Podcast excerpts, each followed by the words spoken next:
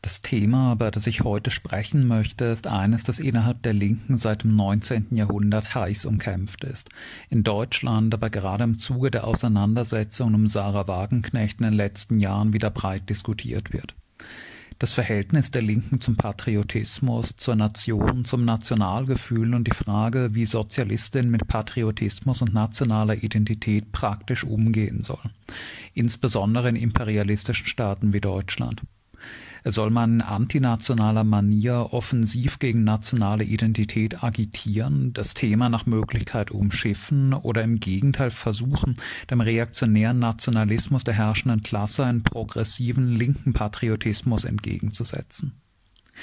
All diese Fragen sind Dauerbrenner an den innermarxistischen Auseinandersetzungen zwischen stalinistischen und trotzkistischen Kommunistinnen und Linkskommunistinnen. Die Geschichte der innermarxistischen Konflikte um die nationale Frage soll in diesem Beitrag aber nicht im Mittelpunkt stehen.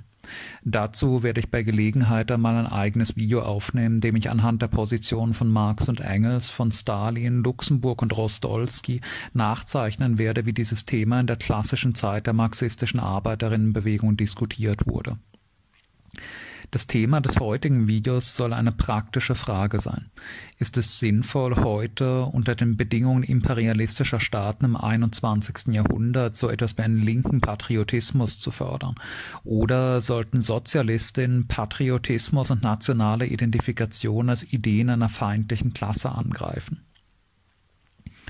Um dieses Thema zu diskutieren, ist es aber notwendig, etwas zurückzugreifen und sich zu fragen, was Nation und nationale Identität eigentlich sind und wie und warum sie entstanden sind. Nationen im heutigen Sinne des Wortes sind zunächst einmal historisch ein sehr junges Phänomen.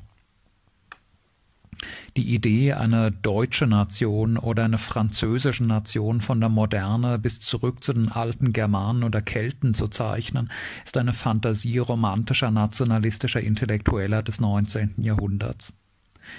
Vor 2000 Jahren gab es nicht nur nichts, was irgendwie Ähnlichkeit mit einer deutschen oder französischen Nation gehabt hätte, es gab überhaupt keine Nation im heutigen Wortsinne. Was es natürlich durchaus gab, war ein gewisses Gefühl der Verbundenheit mit den Menschen seiner Region und seiner ethnischen Gruppe im weiteren Sinne. Ein gewisses Zusammengehörigkeitsgefühl von Menschen, die auf eine ähnliche Art sprachen, gemeinsame religiöse Bräuche zelebrierten, gewisse gemeinsame Sitten aufwiesen.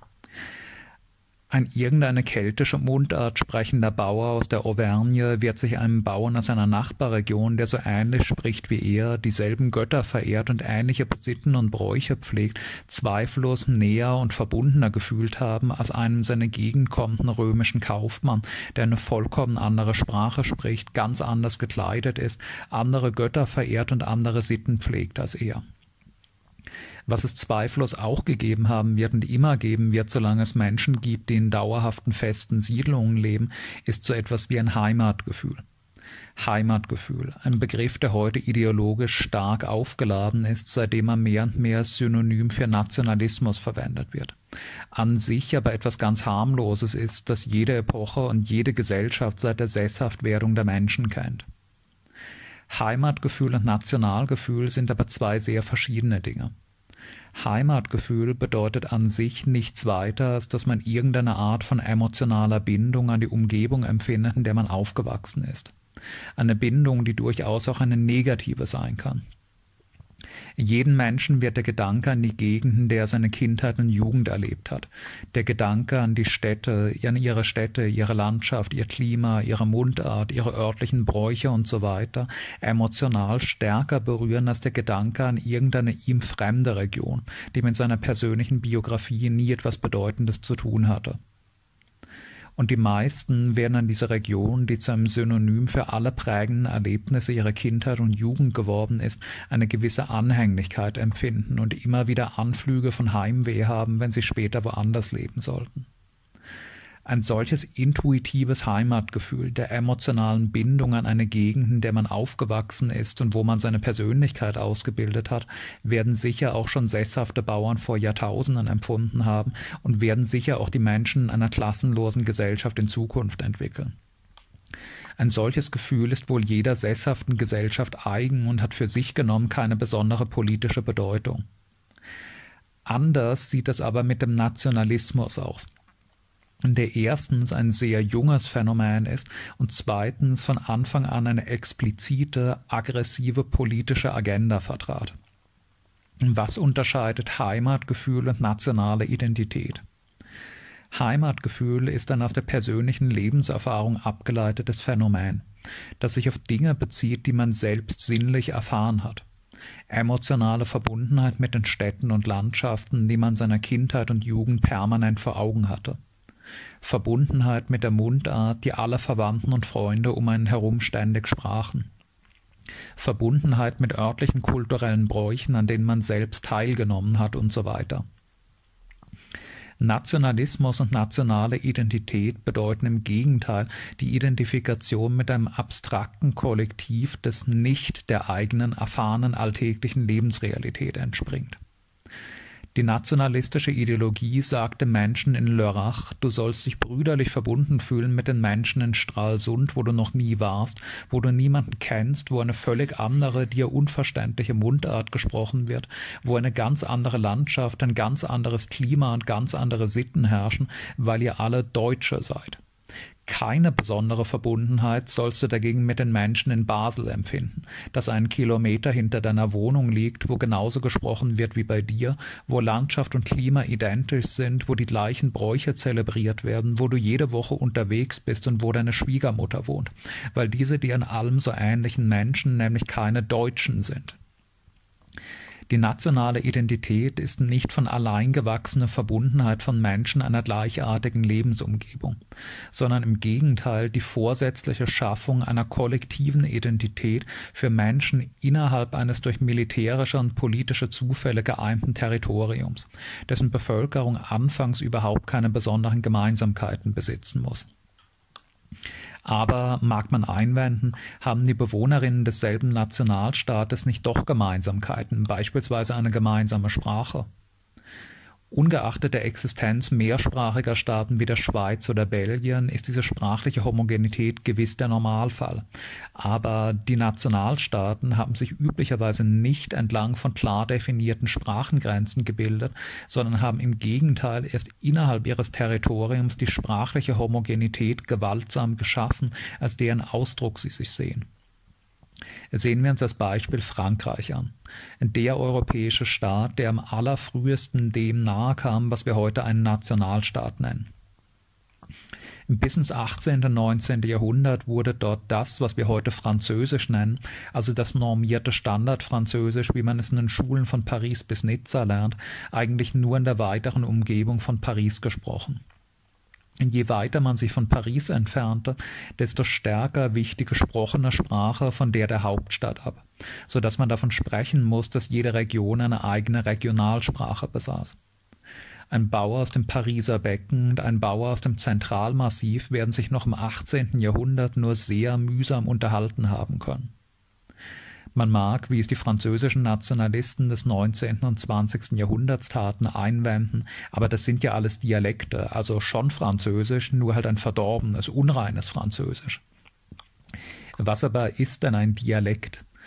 Der Begriff des Dialekts bezeichnet eine Sprachweise, die mit der staatlich normierten nationalen Standardsprache zwar deutliche Ähnlichkeiten, aber auch deutliche Unterschiede aufweist. Bevor es so etwas wie eine normierte nationale Standardsprache gibt, ist der Begriff des Dialekts damit aber völlig sinnlos. Der Aphorismus Eine Sprache ist ein Dialekt mit einer Armee trifft den Nagel auf den Kopf. Die nationale Standardsprache ist einfach diejenige regionale Sprachvarietät, die die Staatsmacht als auf ihrem Territorium verbindlich ausgewählt hat. Und nur in Relation zu dieser auserwählten Standardsprache wird die Sprechweise einer anderen Region dann zu einem Dialekt. Entfernte man sich noch weiter von Paris, kam man in Regionen, die man auch nach den dehnbarsten nationalistischen linguistischen Kategorien nicht mehr als französische Dialekte klassifizieren kann, sondern bei denen es sich ganz klar um völlig andere Sprachen handelte. Im Süden des heutigen Frankreich wurde bis vor einigen Jahrhunderten Okzitanisch gesprochen. Zwar wie das Französische eine romanische Sprache, aber eine, die mit Spanisch mehr Ähnlichkeit hat als mit dem heutigen Französisch. Im Südosten des heutigen Frankreich, in Nizza und Savoyen, sprach man Italienisch. Im Südwesten wurde Baskisch gesprochen, eine nicht-romanische Sprache ohne die allergeringste Verwandtschaft mit dem Französischen. Im Nordwesten sprach man Bretonisch, ebenfalls eine nicht-romanische Sprache, die für Franzosen absolut unverständlich war. Im Nordosten wurde in weiten Landstrichen Flämisch gesprochen, also germanische Mundarten. Im Osten wurde bis ins 18. und 19. Jahrhundert Deutsch gesprochen. Straßburg, Colmar, Mühlhausen oder Hagenau waren noch im 18. Jahrhundert sprachlich praktisch rein deutsche Städte. Das von den französischen Königen beherrschte Territorium war also ein vielsprachiges, kulturell und linguistisch extrem heterogenes Reich, in dem sich unter den Gebildeten, unter den aristokratischen und bürgerlichen Eliten zwar langsam die Sprache des Pariser Beckens als überregionale Kommunikations- und vor allem literarische Schriftsprache durchsetzte, die Masse der Bevölkerung aber kein Pariser Französisch beherrschte. Und die Könige hatten auch kein Interesse daran, das zu ändern.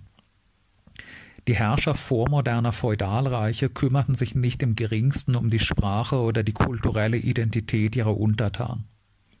Jedes große Feudalreich umfasste Territorien der unterschiedlichsten Sprachen und Kulturen, und die Könige waren darauf auch eher stolz. Damit, dass seine Untertanen viele verschiedene Sprachen sprechen, prahlte man, denn das zeigte, dass man ein respektgebietender großer Herr war. Umgekehrt kam es nur selten vor, dass eine bestimmte sprachlich und kulturell definierte Region einer einheitlichen, gemeinsamen politischen Herrschaft unterstand. Es kam häufig vor, dass sogar verschiedene Teile desselben Dorfes verschiedenen Feudalherren unterstehen. Und der Landbesitz auch kleiner und mittlerer Feudalherren war häufiger ein Flickenteppich weit verstreuter einzelner kleiner Landfetzen in verschiedenen Regionen als ein zusammenhängendes Territorium. Vielerorts war es möglich, in einem Tagesmarsch durch die Territorien von drei, vier verschiedenen Feudalherren zu wandern. Einige Städte im Breisgau waren in habsburgischem Besitz und unterstanden damit demselben Herrn wie Mexiko und die Philippinen, während gleichzeitig die Nachbardörfer einem anderen Herrn unterstanden. Die Idee, dass das Verbreitungsgebiet einer Sprache und politische Grenzen irgendwie übereinstimmen sollten, war dem feudalen Zeitalter vollkommen fremd. Das änderte sich erst mit dem Beginn des bürgerlich-kapitalistischen Zeitalters und dem Machtwechsel von der Feudalaristokratie zum Bürgertum. Die Feudalaristokratie ist kosmopolitisch, was das Verhältnis zu den eigenen Klassengenossen betrifft und völlig indifferent gegenüber der kulturellen Identität der von ihr beherrschten Klassen. Das Bürgertum ist dagegen nationalistisch. Überall sind es bürgerliche Intellektuelle, die zuerst nationale Identitäten konstruieren und Visionen homogener Nationalstaaten ausbrüten. Je früher es in einer Gesellschaft Ansätze kapitalistischer Verhältnisse und damit einhergehend ein starkes Bürgertum gibt, desto früher entwickeln sich in einer solchen Gesellschaft auch Anreize, nationale Ansätze nationalistischer Ideologie.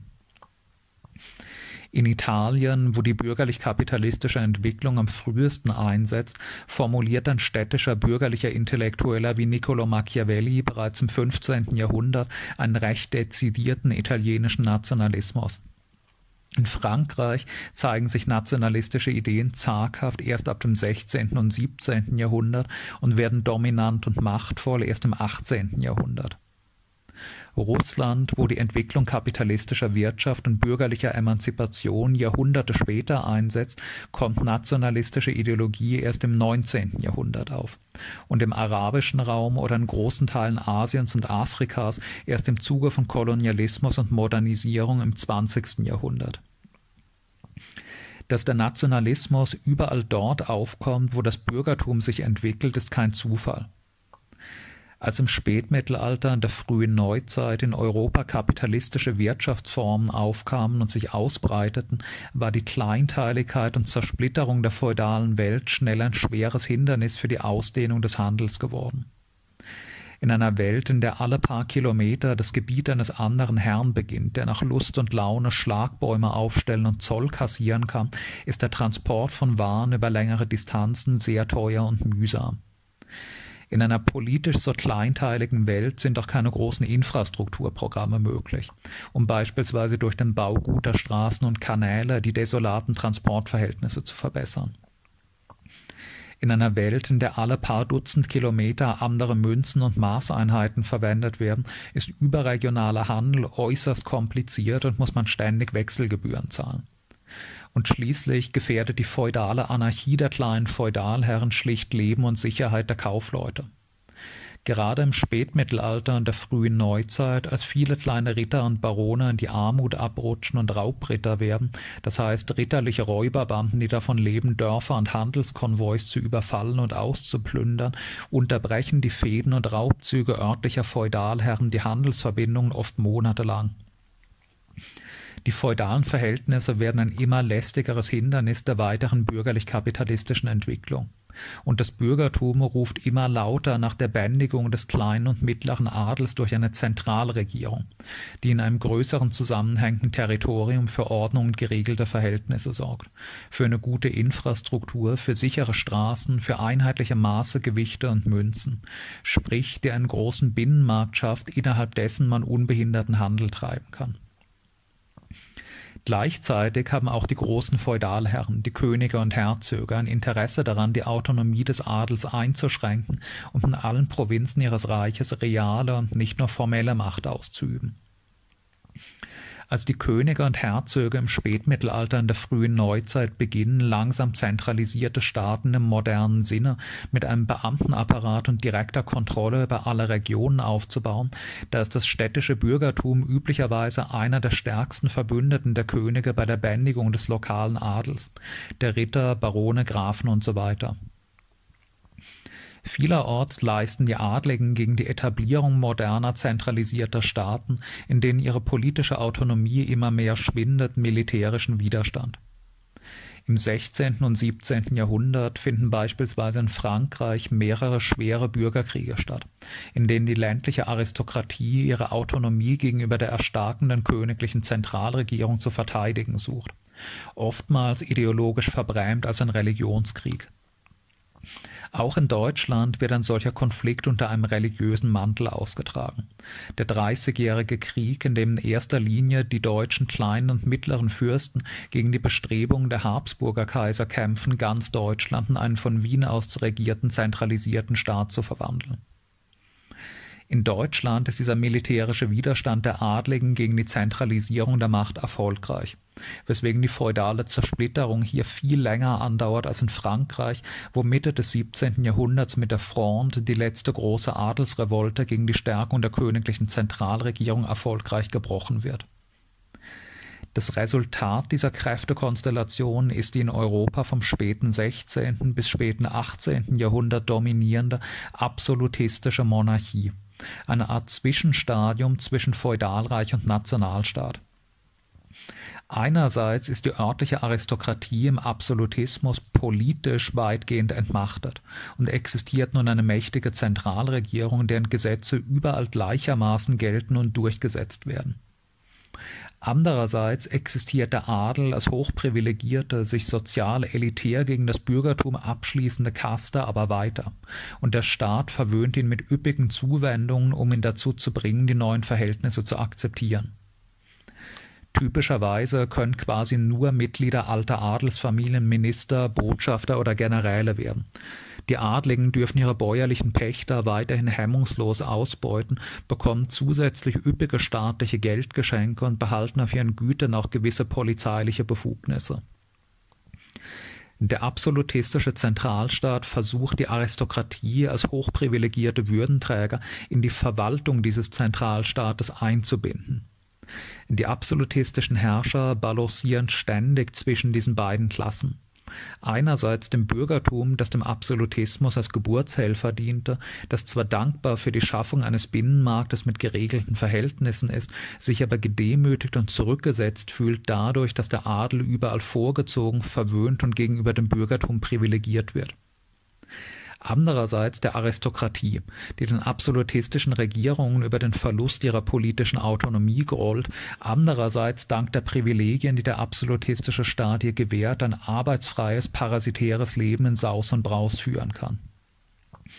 Während die Aristokratie sich also immer wieder nach der guten alten Zeit sehnt, als jeder Feudalherr auf seinem Territorium noch unbehindert von einer zentralen Regierung tun und lassen konnte, was immer er will, ist das Bürgertum, dessen ökonomischer Aufstieg ständig weitergeht, immer empörter darüber, dass diese anachronistischen, ewig gestrigen Schmarotzer immer noch sozial über ihnen stehen, dass sie, die fleißigen, produktiven Bourgeois, diese arroganten Nichtstuer finanzieren und dann noch vor ihnen buckeln sollen. Im Laufe des 18. Jahrhunderts nimmt dieser Kulturkampf zwischen Bourgeoisie und Aristokratie innerhalb der absolutistischen Staaten immer schärfere Formen an. Die Schriften der französischen Aufklärer oder der deutschen Schriftsteller des Sturm und Drang sind heftige Attacken auf die Stellung der alten feudalen Gewalten von Adel und Kirche die als faule, eingebildete, nichtsnutzige und moralisch verkommene Schmarotzer den Reichtum der Nation versaufen, verfressen und verspielen und dafür auch noch als edle Herren bewundert werden sollen. Es ist dieser Kontext, in dem, besonders in Frankreich, der Begriff der Nation erstmals im modernen Sinne verwendet wird.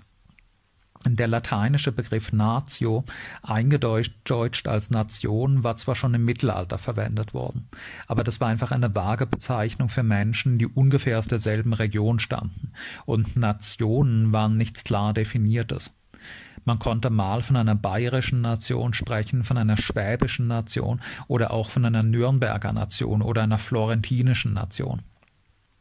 Nation war kein Begriff mit einem klaren politischen Inhalt. Erst jetzt im 18. Jahrhundert wird die Nation ein politischer Kampfbegriff in der Auseinandersetzung mit der Aristokratie das Bürgertum, das einerseits einen im Inneren endlich vollständig geeinten und homogenisierten Staat zur Vollendung des Binnenmarktes wünscht, andererseits eine ihre Handelsinteressen gegen das Bürgertum anderer Länder durchsetzende energische Außenpolitik, verachtet den Adel für seinen Kosmopolitismus nach außen und seinen regionalistischen Partikularismus nach innen. Denn die Vision eines vom fleißigen, tugendhaften Bürgertum getragenen Nationalstaates entgegengestellt wird, der im Inneren einig und homogen ist und vereint und harmonisch gegen die Konkurrenz des Auslands auftritt. In der 1789 beginnenden Großen Französischen Revolution, in der sich dieser Konflikt am fulminantesten entlädt, klagen die bürgerlichen Revolutionäre die Aristokraten und ihre Freunde als Kosmopoliten an und bezeichnen sich selbst als Patrioten, die die wahre französische Nation repräsentieren, gegen die vaterlandslosen Aristokraten, die Frankreich gerade erst eine österreichische Königin zugemutet hätten und die sich im Exil mit Deutschen und Engländern gegen das revolutionäre Frankreich verschwören. Die große französische Revolution ist die erste dezidiert nationalistische Revolution im modernen Sinne des Wortes, wobei Nationalismus einerseits, Freiheit, Gleichheit und Brüderlichkeit andererseits damals noch als ideologische Geschwister und nicht als Gegensatz gesehen werden. Der politische Machtwechsel von der Aristokratie auf die Bourgeoisie vollzieht sich nicht überall auf eine so spektakuläre, revolutionäre Weise wie in Frankreich.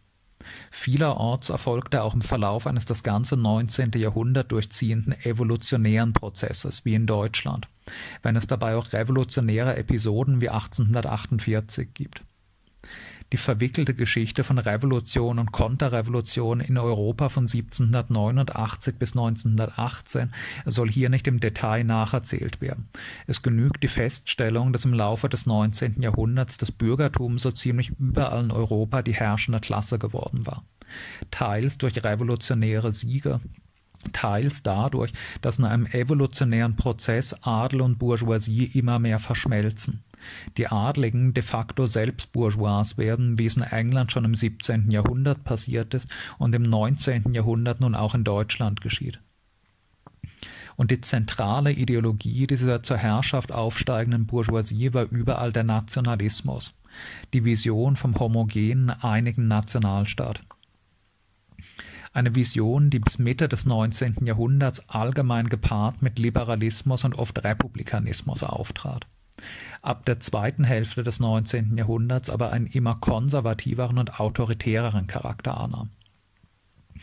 Je nach den politischen Voraussetzungen der jeweiligen Gesellschaft gab es zwei Wege, dieses Ideal des einheitlichen Nationalstaates zu realisieren. Da waren einmal Staaten wie Frankreich, die schon im absolutistischen Zeitalter große, politisch einigermaßen einheitliche Reiche gewesen waren. Der französische Staat in den Grenzen des Revolutionszeitalters war viel größer als der französische Sprachraum, wenn man unter Französisch die Sprache des Pariser Beckens versteht die an die Macht gelangte nationalistische Bourgeoisie stand hier also vor der Aufgabe, diese zig Millionen französischen Staatsbürgerinnen, die aber kein Französisch sprachen und überhaupt keine französische nationale Identität besaßen, umzuerziehen, aus ihnen erst gute Franzosen zu machen. Also Menschen, die als Muttersprache Pariser Französisch sprechen und sich in allererster Linie als Glieder der einigen französischen Nation identifizieren. Das französische nationalistische Bürgertum und seine Republik entfesselten einen wahren Kulturkrieg gegen die Sprachen, die Bräuche und die kulturelle Identität der Randgebiete. Eine zentrale Rolle hatte dabei die Schule die in jedem Dorf eingerichteten, verpflichtend zu besuchenden Volksschulen eine der großen Errungenschaften der Revolution, die zur Vollendung gelangte in der Dritten Republik im späten 19. Jahrhundert, hatten nicht nur die Aufgabe, der Bevölkerung die Fähigkeiten beizubringen, die sie als Arbeitskräfte und Staatsbürger eines bürgerlich-kapitalistischen Staates praktisch benötigen würden, lesen, schreiben, rechnen und so weiter, sondern sie auch im Geist des Nationalismus zu erziehen und ihnen die Identifikation mit der Nation in die Köpfe einzuhämmern. Einerseits dadurch, dass an allen Schulen ausschließlich standardisiertes Pariser Französisch gesprochen werden durfte und jede Verwendung der regionalen Sprachen strengstens verboten war. Millionen Bauernkindern in Randregionen mussten in diesen neuen Volksschulen erstmals überhaupt erst lernen, Französisch zu sprechen andererseits durch den Geschichtsunterricht, in dem nun alle Kinder und Jugendliche lernten, dass sie alle Glieder der großen und ruhmreichen französischen Nation seien, die als nationales Kollektiv von Vercingetorix und seinen antiken Galliern über Karl den Großen und Ludwig XIV. in gerader Linie bis in die Gegenwart der Republik des 19. Jahrhunderts führe. Einige Jahre nach der Volksschule kam der Militärdienst, der die patriotische Erziehung fortsetzte. Die Armeen der absolutistischen Staaten waren Söldnerarmeen gewesen, mit Rekruten aus aller Herren Länder. Die Republik führt nun dagegen wehrpflichtigen Heere ein, in denen jeder junge Mann zwangsweise eine Weile dienen muss. Eine Innovation, die im Laufe des 19. Jahrhunderts fast alle Nationalstaaten übernehmen. Als Rekrut in der Armee muss der eingezogene Bauernsohn auf die Verteidigung und Ehre der Nation eingesporen werden. Er muss patriotische Lieder singen und natürlich muss er sich auch hier wie in der Volksschule bemühen, möglichst reines Pariser Französisch zu sprechen statt seiner heimatlichen Mundart. Und wenn er dann nach Hause zurückgekehrt immer noch kein guter Franzose ist, tut die aufkommende bürgerliche Massenpresse ihr Übriges.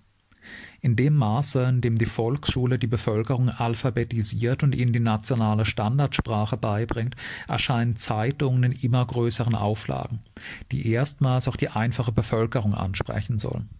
Und zwar natürlich immer in Pariser Französisch und fast immer in tief chauvinistischem Geist. Dort, wo die Umerziehung der Bevölkerung zu echten und stolzen Franzosen zu schleppend verläuft, wird gelegentlich auch jede Publikation in regionalen Sprachen kurzerhand verboten. Also beispielsweise im Elsass, wo der immer noch weit überwiegend deutsch sprechenden Bevölkerung zeitweise jede Publikation auf Deutsch untersagt wird. Der Nationalstaat erschafft sich erst mit Gewalt und durch Eliminierung der regionalen Sprachen und Kulturen die homogene Nation, die er von Anfang an zu repräsentieren behauptete. Anders sieht die Problemlage für die nationalistische Bourgeoisie dort aus, wo die Staaten bisher klein geblieben sind und ein Sprachraum aus einer Menge verschiedener Staaten besteht im preußischen oder bayerischen, im sächsischen oder württembergischen Staat lebt jeweils nur ein Bruchteil der deutschsprachigen Bevölkerung. Ebenso wie in Sardinien, Piemont oder dem Königreich Sizilien jeweils nur ein Bruchteil der italienischsprachigen Bevölkerung lebt hier ist es für die Verwirklichung der Vision vom homogenen Nationalstaat Voraussetzung, die Grenzen der etablierten Staaten zu sprengen und eine Reihe von ihnen erst zu einem Großstaat zu vereinigen, der dann die erwünschte Übereinstimmung von Sprachraum und politischer Grenze einigermaßen herstellt. Das ist das Hauptziel der deutschen wie der italienischen bürgerlichen Nationalbewegung im 19. Jahrhundert.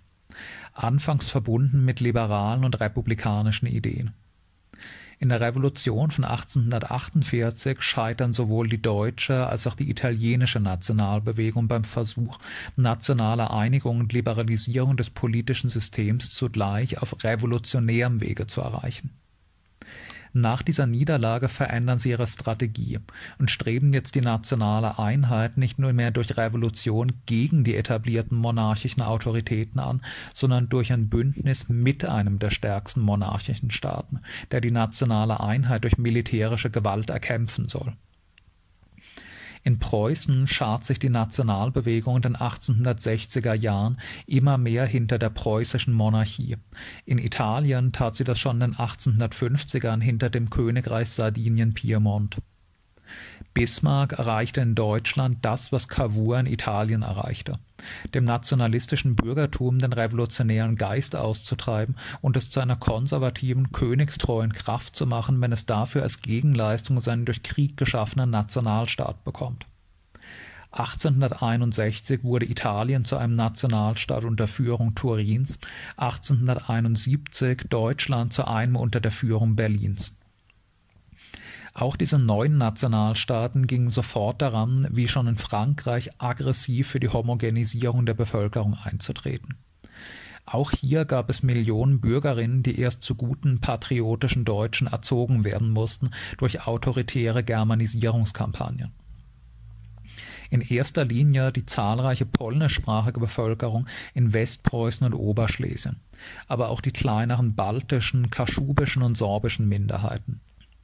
Wie in Frankreich wurden auch in Deutschland überall Volksschulen eingerichtet, in denen überall ausschließlich die nationale Standardsprache gesprochen werden durfte, also Deutsch norddeutsch-preußischer Prägung. Slawische und baltische Ortsnamen wurden germanisiert. Intellektuelle und Pfarrer, die die regionale Sprache und Kultur propagierten, verfolgt. Und auch hier diente der Militärdienst als patriotische Erziehungsanstalt. Wie überall war nämlich auch in Deutschland der Nationalismus lange ein Phänomen der städtischen bürgerlichen Eliten gewesen. Der Landbevölkerung, auch wenn sie deutschsprachig war, musste der Nationalismus, die Identifikation mit der deutschen Nation statt mit ihrer engeren Heimatregion erst von Schule, Militärdienst und nationalistischer Massenpresse eingebläut werden Städtische bürgerliche Intellektuelle zeigten sich oft empört darüber, dass die dummen, ungebildeten Bauern einfach kein Nationalgefühl haben und sich nicht mit ihrem Vaterland identifizieren, sondern viel eher mit ihrer Region oder mit ihrer Religion. In Bayern beispielsweise identifizierte sich die Masse der Landbevölkerung primär als Bayern und als Katholiken in dezidierter Abgrenzung zum preußisch-protestantisch dominierten neuen Nationalstaat. Überhaupt war die Bindung der Landbevölkerung gerade an die katholische Kirche nicht nur für das von Preußen dominierte Reich, sondern für die bürgerlichen Nationalisten vieler Staaten ein großes Problem Anders als bei den protestantischen Landeskirchen, die der Kontrolle der örtlichen Regierung unterstanden und oft geradezu den Charakter einer staatlichen Behörde trugen, war die katholische Kirche nämlich eine internationale und in ihrer ideologischen Ausrichtung sehr lange geradezu antinationale Organisation, an deren Spitze ein Italiener im fernen Rom stand der Katholizismus und die katholische Kirche waren die mächtigste mit der nationalen Identität konkurrierende Weltanschauung, und für einen gläubigen Katholiken war die Autorität des Papstes wichtiger als die seiner nationalen Regierung. Sowohl in Frankreich als auch in Deutschland waren zumindest die liberalen bürgerlichen Nationalisten deswegen scharf antikatholisch denn die Autorität der katholischen Kirche untergrub die Bindungskraft der nationalen Identität, die als einzig legitime Identität durchgesetzt werden sollte. Sowohl die französische Dritte Republik als auch die Regierung Bismarck in Preußen-Deutschland führten deswegen im späten 19. und frühen 20. Jahrhundert einen veritablen Kulturkampf gegen den Katholizismus, um jede ideologische Konkurrenz zum Nationalismus auszuschalten. In Deutschland war das umso wichtiger, als der politische Katholizismus, repräsentiert durch die Zentrumspartei, hier ein Sammelbecken des antipreußischen süddeutschen und rheinischen Separatismus war. Die Mehrheit der Bevölkerung besonders Bayerns war nämlich keineswegs begeistert davon, nun Teil eines von norddeutschen Protestanten dominierten Nationalstaates sein zu müssen Überhaupt stieß der preußisch-deutsche Nationalismus bei der Integration Süddeutschlands in den neuen Nationalstaat auf das Problem, dass die nationalistische Ideologie von der homogenen, einigen Nation hier besonders offensichtlich mit der Realität kollidierte. Die Bevölkerung Bayerns hatte eine von der Bevölkerung Brandenburgs oder Ostpreußens stark verschiedene Kultur. Sie hatte eine andere Religion. Sie hatte stark verschiedene regionale Sprachen. Ein ostpreußischer und ein oberbayerischer Bauer werden sich in ihren Muttersprachen kaum miteinander unterhalten haben können und hätten schon zum Hilfsmittel der norddeutschen Standardschriftsprache greifen müssen, die sie in der Schule quasi als eine Fremdsprache erlernen mussten der Versuch, zwischen einem Rosenheimer und einem Tilsiter nur durch ideologische Indoktrination ein nationales Gemeinschaftsgefühl überzustülpen, wo es nahezu keine Gemeinsamkeiten der Kultur in der jeweiligen Lebensrealität gab, musste mühsam sein und auf große Schwierigkeiten stoßen. Das Verhältnis der nationalistischen Ideologen zu den regionalen Kulturen und Identitäten innerhalb ihres Nationalstaates ist bis in die Gegenwart hinein ambivalent geblieben. Einerseits zielt jede nationalistische Ideologie immer auf die Homogenität und Unteilbarkeit ihres Staates. Darauf jeden Separatismus zu unterbinden und, um sicherzugehen, am besten jede mit der einheitlichen Nationalkultur und Nationalidentität konkurrierende regionale Kultur und Identität gleich auszumerzen. Auf den energischen Kampf beispielsweise der Französischen Republik gegen die Regionalsprachen oder sogenannten Dialekte bin ich schon eingegangen. Andererseits versuchte man zunehmend, diese lokalen und regionalen Identitäten in das nationale Narrativ zu integrieren und gerade zur Stärkung des Nationalgefühls einzusetzen nach dem Fehlschlag des bismarckschen aggressiven Kulturkampfes gegen die bayerisch-katholische Identität in Abgrenzung vom norddeutsch-protestantischen Reich beispielsweise gingen die nationalistischen Ideologen eher dazu über, diese süddeutschen Regionalkulturen als liebenswürdige Facetten des von ihnen konstruierten Deutschtums zu präsentieren und zu versuchen, eine Verschmelzung von Heimatgefühl und Nationalgefühl zustande zu bringen Heimatgefühl ist, wie am Anfang schon ausgeführt, an sich die emotionale Bindung an den engen Rahmen seiner sinnlich erfahrenen persönlichen Lebensumgebung, an die Städte, die Landschaften, die Mundart, die Bräuche, innerhalb derer man konkret seine Kindheit und Jugend verbracht hat. Der Begriff Patria, Heimat oder Vaterland wird in der Antike, im Mittelalter und der frühen Neuzeit dann auch durchgehend in diesem Sinne verwendet die Heimat oder das Vaterland eines Menschen, das ist die Stadt oder der Landstrich, in dem er aufgewachsen ist, die Umgebung, die er tagtäglich mit seinen Sinnen direkt erfahren hat. Diese Heimat ist keine intellektuelle Abstraktion, sondern eine konkret erfahrene sinnliche Wirklichkeit. Erst die nationalistischen Ideologen des 19. Jahrhunderts versuchen, dem Begriff der Heimat eine völlig neue Bedeutung zu geben und daraus eine Abstraktion zu machen.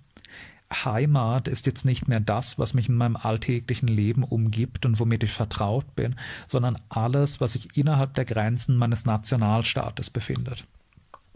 Für einen Allgäuer Bauern sollen jetzt auch Mecklenburg oder Ostpreußen, wo er noch nie war, wo er niemanden kennt und deren Sprache er nicht versteht, Teil der Heimat sein, die er zu lieben, mit der er sich zu identifizieren und für die er gegebenenfalls einen Krieg zu ziehen hat um diese Abstraktion des Vaterlandes, der gesamtnationalen Heimat greifbarer und damit wirksamer zu machen, greifen die Propagandisten des Nationalismus zunehmend zum Trick an das Heimatgefühl für die engere, konkrete Lebensumgebung zu appellieren, diese Gefühle dann aber, dann aber auf das Abstraktum der Nation auszudehnen und zu suggerieren, das eine sei gleichzeitig auch das andere.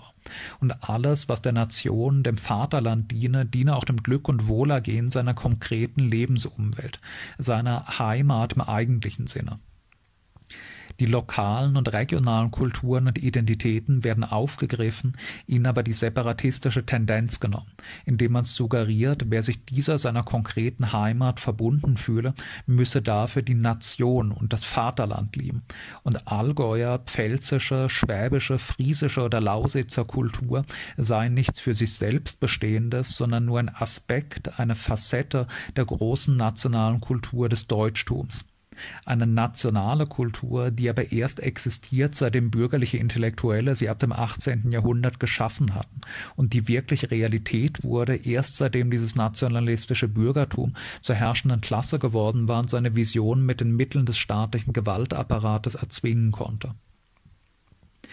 Erster Appell an die Identifikation mit konkret erfahrener regionaler Kultur macht das Abstraktum der Nation, des Vaterlandes zu etwas sinnlich Vorstellbaren und damit Mächtigen.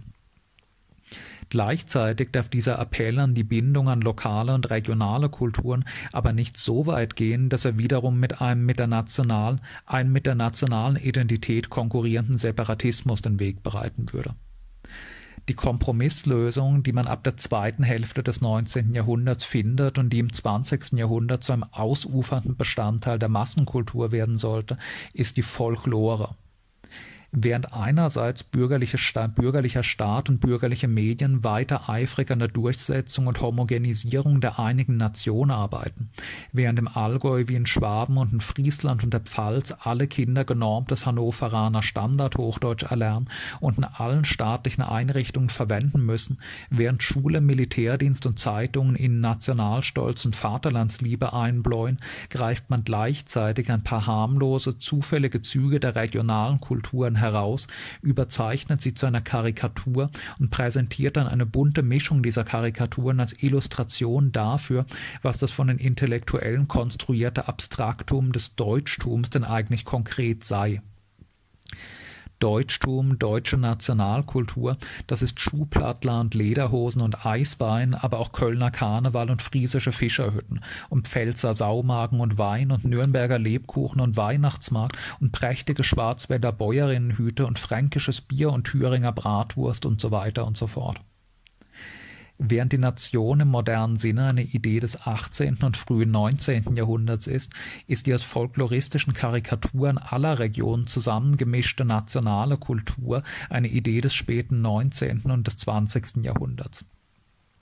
Das gibt dem Abstraktum der Nation einen Körper, macht sie sinnlich vorstellbar und erhöht damit ihre Bindungskraft ist aber gleichzeitig ein so beliebiger Klamauk, dass er nicht Gefahr läuft, zur Festigung konkurrierender Regionalidentitäten zu führen, die das Werk der nationalen Homogenisierung in Frage stellen könnten im Kaufhaus Fantasiedirndl aufs Oktoberfest zu gehen und Blasmusik zu hören, führt zu keinem bayerischen Separatismus, wenn gleichzeitig durch den Erfolg des bürgerlichen Nation-Buildings sichergestellt ist, dass der Großteil der Münchner Bevölkerung reines Hannoverdeutsch spricht, ihre Söhne Dienst in der nationalen Armee leisten und in jedem Wohnzimmer der Stadt Radio- und TV-Programme des nationalen Rundfunks laufen.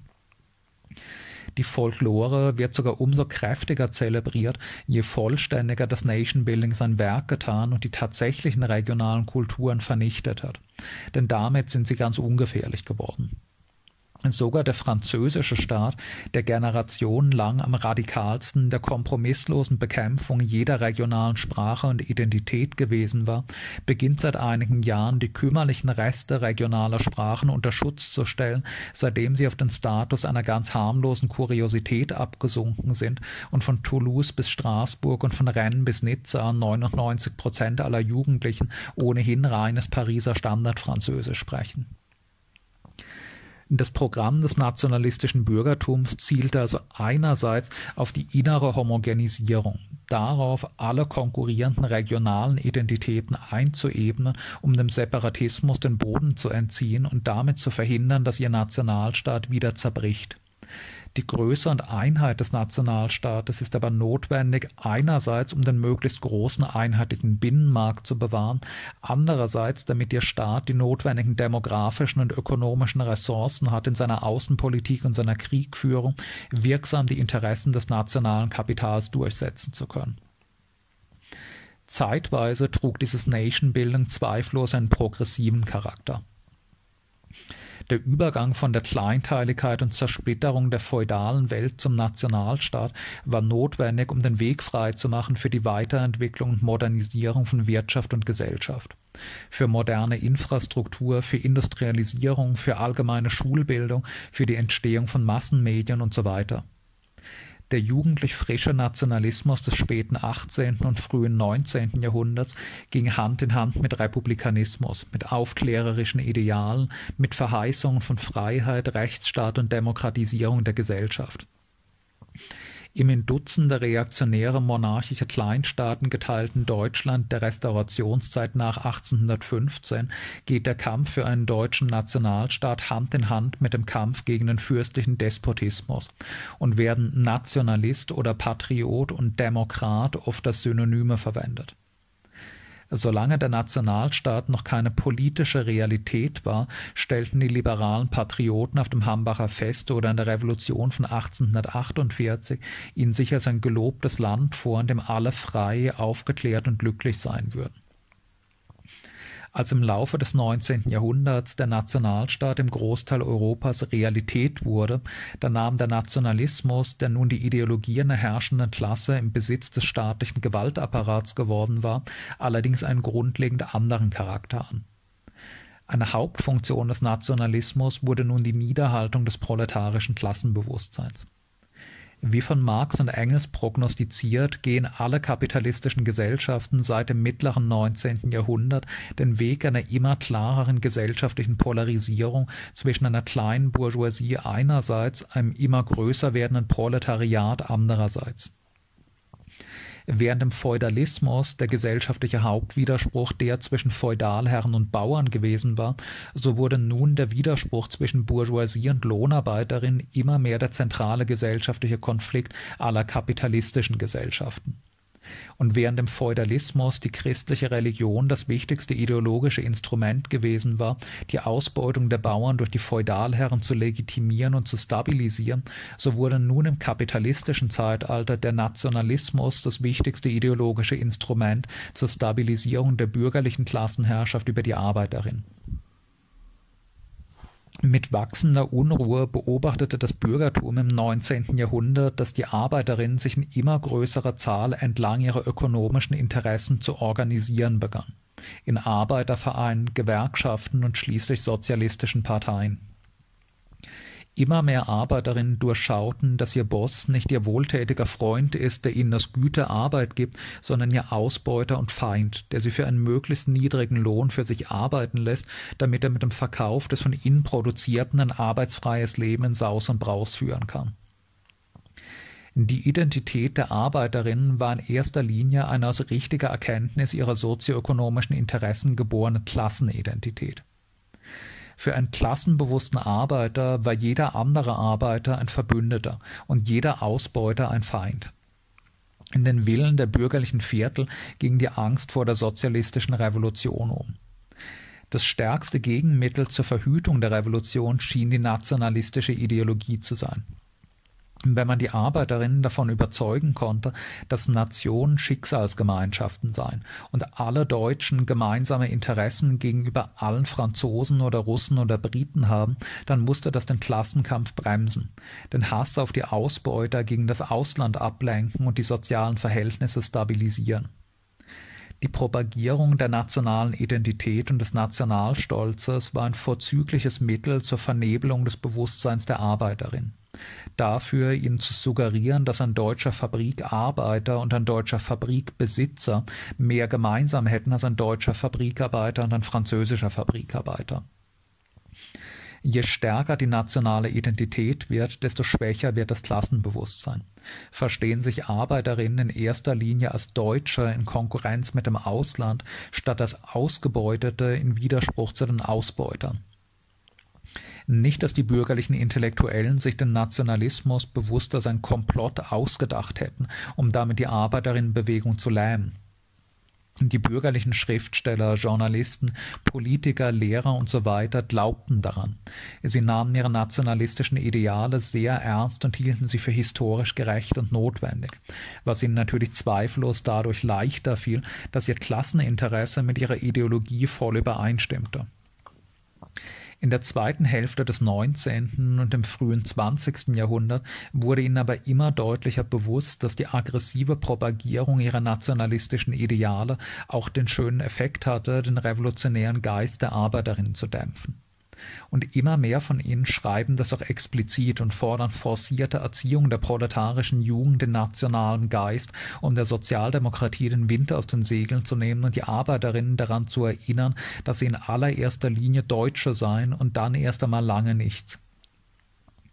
Die Bearbeitung der Öffentlichkeit mit nationalistischen Ideen und Parolen im Schulunterricht, in den Massenmedien und so weiter nimmt im späten 19. und frühen 20. Jahrhundert einen immer fiebrigeren, exzessiveren Charakter an. Überall wird den Menschen eingehämmert, dass die Nation der heiligste aller Werte sei, man bereit sein müsse, für ihr Wohlergehen Opfer zu bringen und dass Klassenkampf Verrat am Vaterland sei, weil man damit wegen kleinlicher materieller Eigeninteressen Einigkeit und Harmonie der Nation und damit ihre Wehrhaftigkeit gegen das Ausland untergrabe. Wer streikt, ist ein schlechter Deutscher, ein zynischer Egoist und überhaupt ein ganz mieses Subjekt. Diese ganzen nationalistischen Kampagnen haben zwar nicht den Effekt, das Wachstum von Gewerkschaften und Sozialdemokratie zu beenden, aber sie korrumpieren deren Charakter. Die Führer der Gewerkschaften und der sozialdemokratischen Parteien werden selbst zunehmend durchdrungen von der allgegenwärtigen nationalistischen Propaganda. Umso mehr als der bis 1914 stark steigende Massenwohlstand die Illusion erweckt, zwischen bürgerlich-kapitalistischem Staat und den Interessen der Arbeiterinnen bestünde gar kein zwingender Gegensatz. Die Durchdringung der Führung der Arbeiterinnenbewegung mit Reformismus und Nationalismus geht Hand in Hand und hat das eine verstärkt das andere. Das Ziel ist jetzt nicht mehr der revolutionäre Sturz der herrschenden Klasse und die Errichtung einer Föderation von Arbeiterrepubliken, sondern das, was man heute in Deutschland und Österreich Sozialpartnerschaft nennt die herrschende Klasse durch gutes Zureden und mäßigen Druck davon überzeugen, im Rahmen des bestehenden Systems soziale Zugeständnisse zu machen, die es den Arbeiterinnen wiederum ermöglichen können, zufriedene und loyale Bürgerin ihres bürgerlichen Nationalstaates zu werden, die auch bereit sind, für dessen nationale Interessen, das heißt in erster Linie die Interessen ihrer herrschenden Klasse, zu kämpfen. Bis 1914 ist der Nationalismus auch innerhalb der Arbeiterinnenbewegung so hegemonial geworden, dass alle großen westeuropäischen Arbeiterinnenparteien zur Unterstützung des imperialistischen Massenmordes bereit sind, im Namen des Schutzes von Nation und Vaterland. Für die sozialdemokratischen Führer von 1914 kam die Nation zuerst und das Klasseninteresse erst dahinter und nur innerhalb des Rahmens, der die Stellung dieser Nation in der Welt nicht schmälert. Gleichzeitig beginnt sich der Nationalismus immer fester an den Rassismus zu koppeln. Die neueste intellektuelle Mode unter bürgerlichen Autoren. Der moderne biologische Rassismus nahm ungefähr ab Mitte des 19. Jahrhunderts in den Werken einiger bürgerlicher Intellektueller Gestalt an, blieb aber zunächst ein verschrobenes Randphänomen. Der Nationalismus der liberalen Patrioten des 18. und der ersten Hälfte des 19. Jahrhunderts hatte die Nation noch als eine politische und sprachliche Gemeinschaft definiert. Demgegenüber sahen die neuen rassistischen Theoretiker Nationen nun als biologische Gemeinschaften falsch verstandene und verzerrte Anleihen aus der neuen Darwinschen Evolutionstheorie, Rassebestimmung anhand von Schädelvermessung und Überlegungen über Verschiedenheiten des Blutes sollten dieser neuen Ideologie einen Anschein wissenschaftlicher Seriosität verleihen. Für die rassistischen Theoretiker waren nun kulturelle Züge menschlicher Gruppen nicht mehr das, was Nationen definierte, sondern gewissermaßen nur noch Symptome ihrer biologischen Rassezugehörigkeit. Die Rasseangehörigkeit entschied für sie nicht nur darüber, welche individuellen, intellektuellen und charakterlichen Qualitäten ein Mensch entwickeln kann, sondern auch darüber, welche kulturellen und gesellschaftlichen Institutionen Gruppen von Menschen entwickeln dass die ihrerseits schon weitgehend imaginierte deutsche Nationalkultur in diese und jene Eigenschaften aufweise, die ebenfalls imaginierte französische Nationalkultur dagegen die und die sei Folge der Unterschiede zwischen deutschem Blut und französischem Blut, das zu verschiedenen diesen Menschenarten artgemäßen gesellschaftlichen Verhältnissen führe. Kulturelle Unterschiede seien Ausdruck rassebiologischer Unterschiede, und wie hoch sich eine Gesellschaft entwickeln kann, wird von der Qualität ihres Blutes, von ihren Erbanlagen bestimmt. Diese skurrile Pseudowissenschaft, deren totale Willkür, methodische Unzulässigkeit kritischen Beobachterinnen oft von Anfang an klar war, wurde im späten 19. und frühen 20. Jahrhundert in der ganzen westlichen Welt extrem populär. Es ist sicher kein Zufall, dass der Siegeszug der rassistischen Ideologie und ihre feste Verbindung mit dem Nationalismus zusammenfällt mit dem Höhepunkt des europäischen Kolonialismus.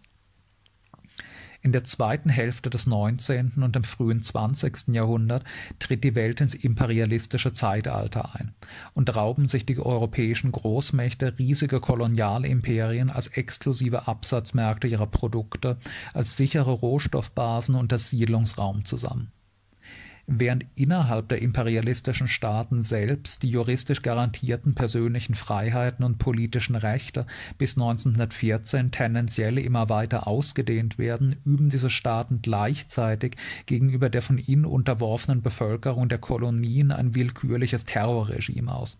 Rekrutieren sie millionenfach zu Sklavenarbeit, verweigern ihnen jede politische Mitbestimmung und oft jeden juristischen Schutz ihrer Person und ihres Eigentums. Und wenn die Bevölkerung sich sich dagegen wehrt, beantworten die Kolonialherren das mit entsetzlichen Massakern. Dieser eklatante Widerspruch der, der, Kolonialmächte, einerseits im Mutterland selbst immer weitergehende rechtsstaatliche Garantien zu gewähren, andererseits die Bevölkerung der Kolonien als freiwillig zu behandeln, löst sich auf, wenn man die Bevölkerung zu Hause und die in den Kolonien als zwei grundverschiedene Arten von Lebewesen auffasst, denen man folglich auch keine vergleichbaren Rechte zugestehen kann die, wenn nötig, auch noch so brutale Herrschaft der Europäer über Afrikanerinnen oder Asiatinnen scheint legitim und gerecht, wenn man annimmt, dass zweitere ihrer Natur nach niedere, minderwerte Wesen seien, die sich niemals auf die Höhe europäischen Denkens und europäischer Kultur emporschwingen könnten und deshalb natürliche Untergebene und Diener der Europäer seien.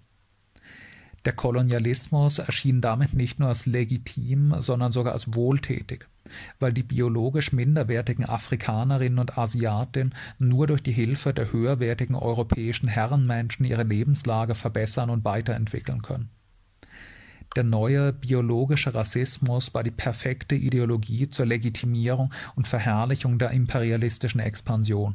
Und es ist kein Wunder, dass gerade Kolonialbeamte und die publizistischen Propagandisten des Kolonialismus zu den frühesten und leidenschaftlichsten Vertretern der Rassenlehre gehörten. Im frühen 20. Jahrhundert war die Rassenlehre in der westlichen Welt Mainstream geworden und verband sich immer fester mit dem Nationalismus. Die nationale Gemeinschaft wurde immer mehr doppelt definiert, erstens als eine angeblich einheitliche sprachlich-kulturelle Gemeinschaft, andererseits aber auch als eine biologische Gemeinschaft von Herrenmenschen, die ihren natürlichen Anlagen nach über den Völkern der konkurrierenden Nationen stünden. Wobei natürlich das Bürgertum jeder Nation davon überzeugt war, dass jeweils seine Nation die Spitze der biologischen Pyramide darstelle. Eine Sonderform dieses neuen biologischen Rassismus war der moderne Antisemitismus, der sich nicht gegen ferne Völker, sondern gegen einen Teil der eigenen Bevölkerung richtete und der besonders mörderische Formen annehmen sollte. Beide Formen des biologischen Rassismus erreichten ihren düsteren Höhepunkt in der Ideologie des Nationalsozialismus und in der genozidalen politischen Praxis seines Staates. Mit der Verquickung von Nationalismus und Rassismus im frühen 20. Jahrhundert erreicht der Nationalismus seine vollendete moderne Form. Wenn die rassistische Komponente heute auch meistens implizit mitschwingt und nicht explizit propagiert wird wie im Wilhelminismus oder gar im Faschismus. Ich kann meinen schon sehr lang geratenen historischen Abriss hier also einstellen und noch einmal rekapitulieren. Die Nation im modernen Sinne ist erstens nichts, was schon immer da gewesen wäre und im Gegensatz zum Heimatgefühl nichts organisch Gewachsenes, sondern eine von bürgerlichen Intellektuellen erst in jüngerer Vergangenheit konstruierte Abstraktion eine Abstraktion, die erst soziale Wirklichkeit wurde, nachdem das Bürgertum die Staatsgewalt erobert hatte und durch seine staatlichen Institutionen, seine Gesetze, sein Erziehungswesen die Nation schaffen konnte, die zu repräsentieren es vorgab. Dieses Projekt des Nation Building, durch das die französische Nation, die deutsche Nation und so weiter erst Gestalt annehmen, ist zweitens Ausdruck des bürgerlichen Klasseninteresses. Zunächst nach einem stabilen und homogenen Binnenmarkt, dann immer mehr nach Niederhaltung des Klassenkampfes und Erhöhung der Schlagkraft des Nationalstaates gegen die ausländische Konkurrenz.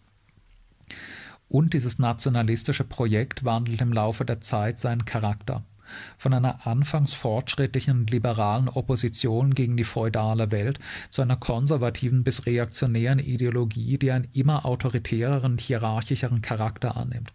Sie schließt sich mit Imperialismus und Rassismus eng verknüpft und den gesellschaftlichen Fortschritt behindert statt fördert. Der Nationalismus in Europa ist 1790 typischerweise revolutionär und progressiv. 1870 konservativ, 1914 und erst recht nach 1917 reaktionär.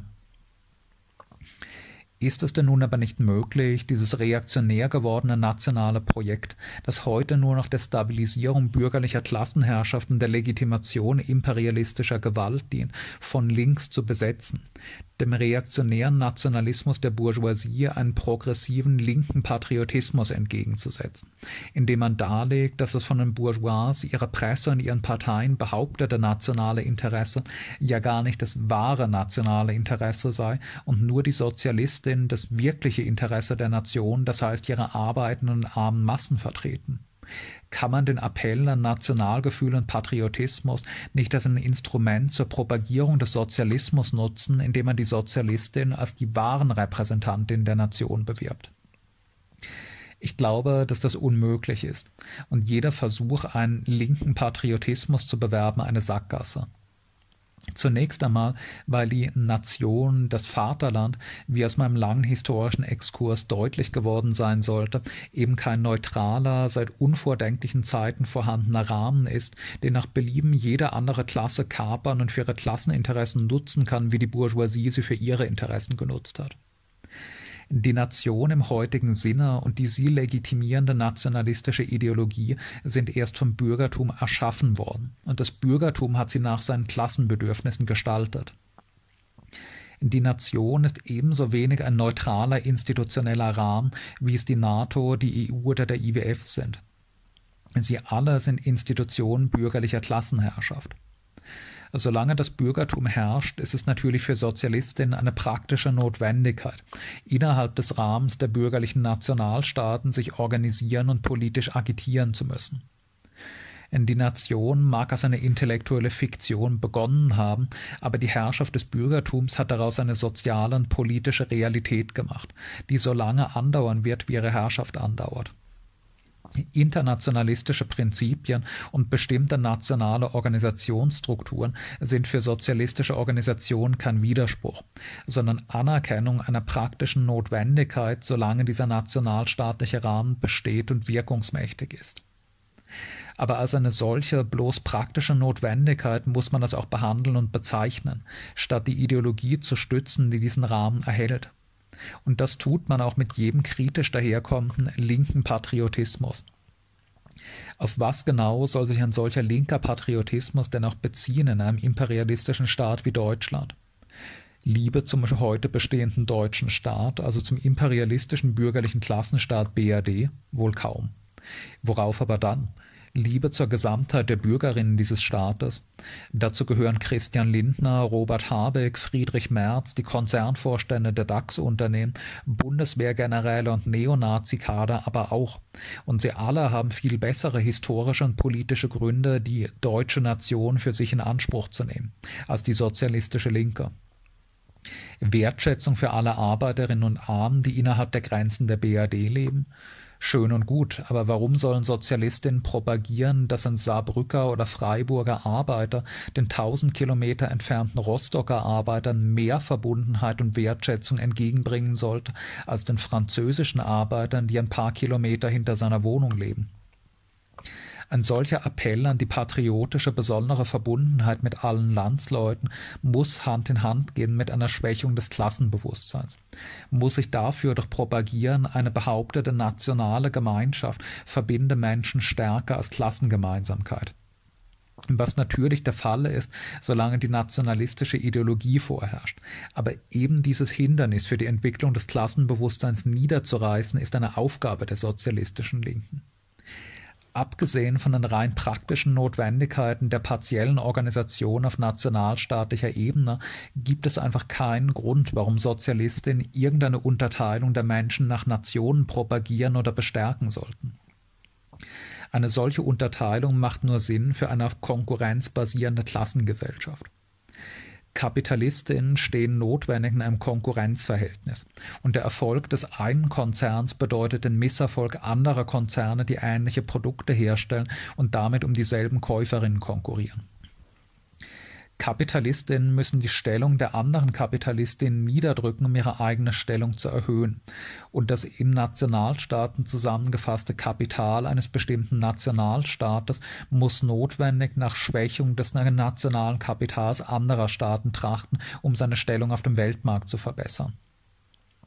Für Arbeiterinnen gilt das aber nicht. Zwischen deutschen, französischen, russischen, chinesischen und amerikanischen Arbeiterinnen bestehen keine Interessengegensätze mehr, sobald der Rahmen der bürgerlichen Nationalstaaten entfällt, der sie regelmäßig aufeinanderhetzt. In einer internationalen sozialistischen Planwirtschaft erhöht die Arbeit aller Arbeiterinnen den Lebensstandard der ganzen Menschheit. Arbeiterinnen sind darin keine Konkurrentinnen, sondern Kolleginnen, die gemeinsam am selben Projekt arbeiten, nämlich der möglichst effizienten Befriedigung menschlicher Bedürfnisse. Wo es keine fundamental widerstreitenden Interessen mehr gibt, entfällt aber auch jede Notwendigkeit einer Gliederung dieser Menschen in verschiedene Nationen. Das nationale Narrativ heute durch einen linken Patriotismus zu bestärken, ist Unsinn, wenn man anstrebt, sobald man es kann, ein System zu schaffen, in dem nationale Kategorien sinnlos und sogar schädlich werden. Ja, schädlich, denn die historische Erfahrung des 20. Jahrhunderts hat gezeigt, dass die Idee der Nation und der nationalen Identität selbst innerhalb einer sozialistischen Ordnung ein Residuum bürgerlicher Ideen und ein potenzieller Ansatz der Konterrevolution bleibt.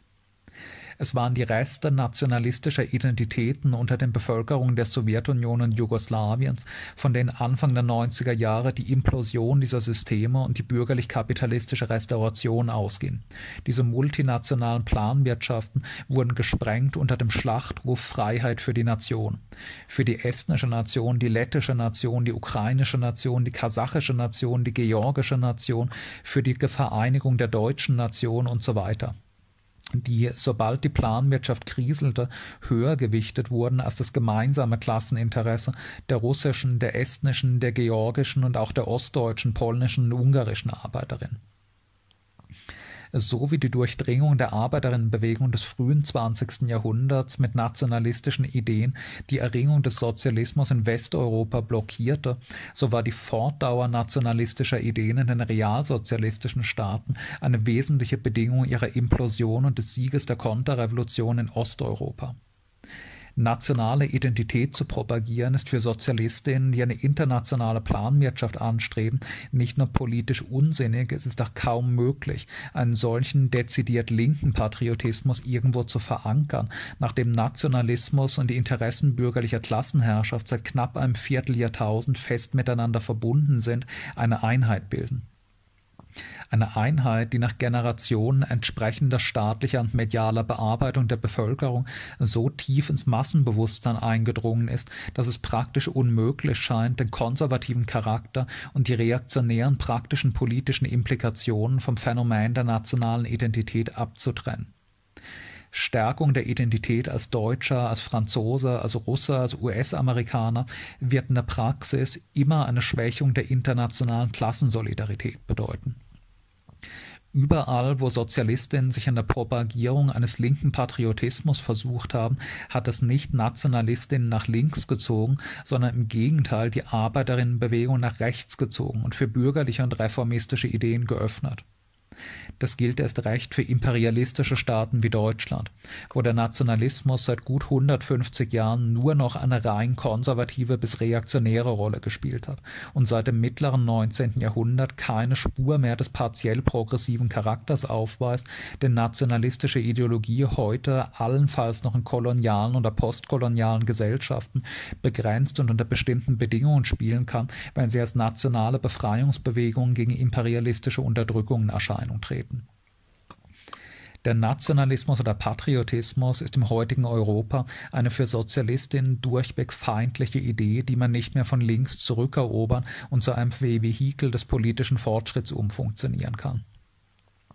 Das bedeutet nicht, dass man in pubertär antinationaler Manier die Leute dafür dumm angehen soll, dass sie bei der WM schwarz-rot-goldene Wimpel am Auto haben, aufs Oktoberfest gehen oder sagen, dass sie ein Zugehörigkeitsgefühl zu Deutschland empfinden.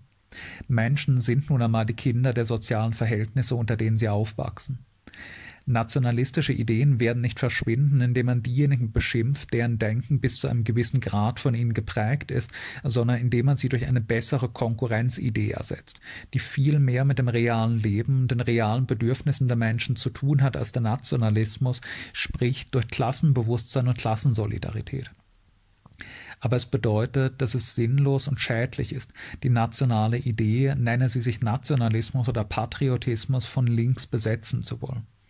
Die Zeit, in der die nationale Idee in Europa noch progressives Potenzial hatte, liegt weit über ein Jahrhundert zurück.